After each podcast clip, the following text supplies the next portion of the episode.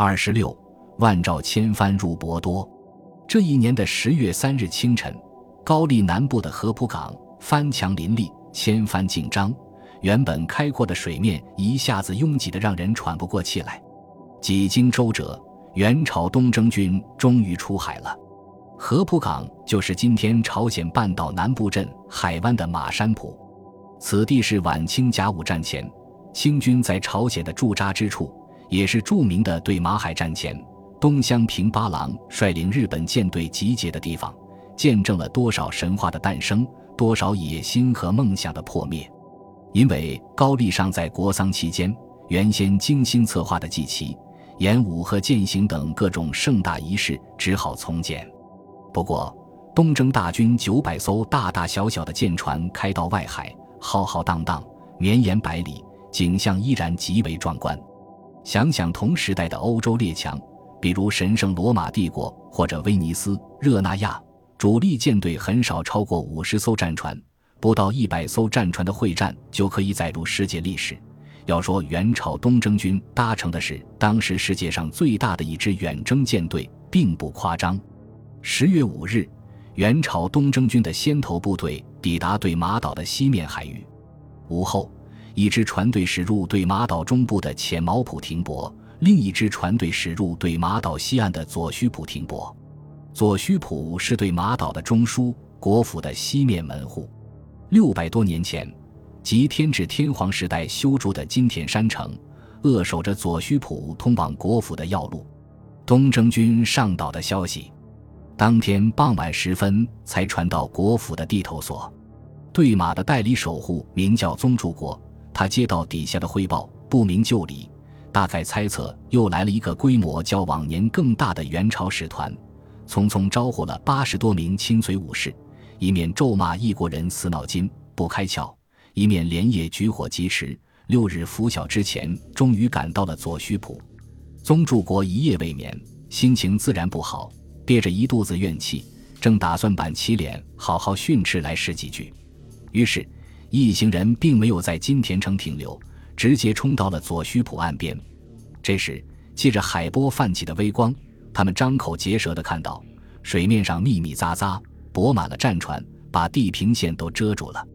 宗助国感到不妙，脸色唰的一下白了，硬着头皮派了一个名叫甄继南的翻译先上前打探情况。甄继南靠近岸边，哆哆嗦嗦喊了一嗓子，不料作为答复，最近的一艘战船上嗖嗖嗖射出一阵凶猛的箭雨。甄继南头也不回，拍马就逃。紧接着，七八艘援军战船抵近岸边，下来了一支一千余人的陆战队。宗助国等人边战边退。据日本方面的吹嘘，宗室一门作战神勇。宗助国射倒一国人不知数，敌阵中有四名骑着高头大马、戎装醒目的军官，其中挎着尾毛马的一人也被宗助国的儿子宗马次郎射中右胸落马，养子弥次郎射杀了四骑。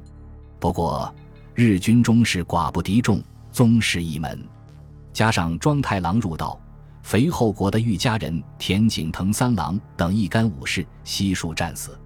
对马岛是日本的国防第一线，岛上驻扎了少数边防军，但这个岛山多地少，养不起多少兵，全岛兵力不足一千人。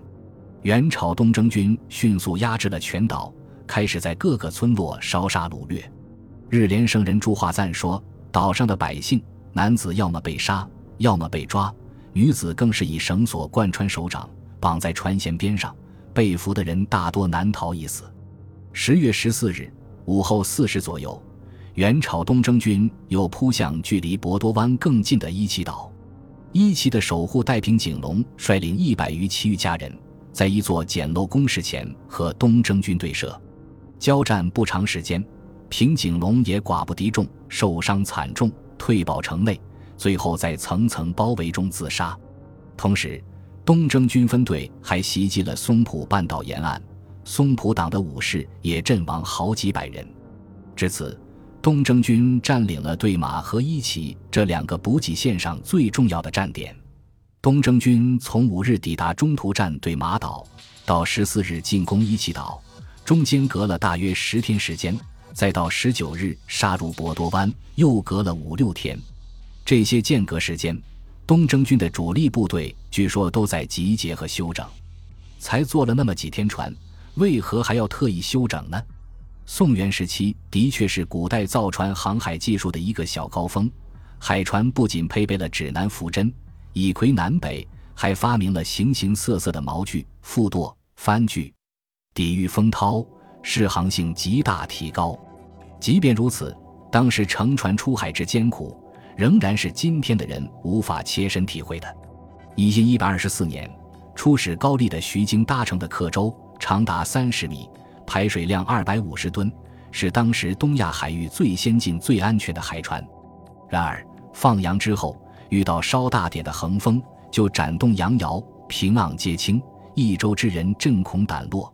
风浪再大点，就要肠胃疼倒，喘息仅存，颠扑呕吐，立食不下咽，真是活受罪。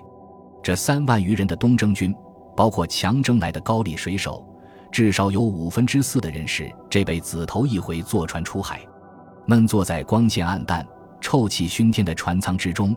任凭风浪颠簸七十多个小时，铁打的人也软了。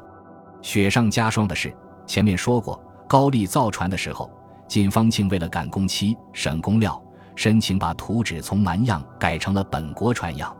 高丽的海船在技术上大概落后中国一个时代。北宋时候，宋船早就采用了主桅杆可以祈祷的可绵尾技术。北宋嘉佑年间，高丽海船遇风为折。飘到昆山县海边，帮助修船的中国工人发现，高丽船上的桅杆还是不可动的旧式桅。徐经到了高丽，评价该地的舟楫简略特甚，难怪省工省料。说到乘坐体验，可谓糟糕透顶。于是，整整十天的宝贵时间，整个战争中唯一的一次可以达成奇袭的机会，就被东征军浪费在休整上了。趁着这段间隙。从对马河一起两战中侥幸生还的小太郎、兵卫次郎和宗三郎等人，早已经逃入太宰府通风报信了。本集播放完毕，感谢您的收听，喜欢请订阅加关注，主页有更多精彩内容。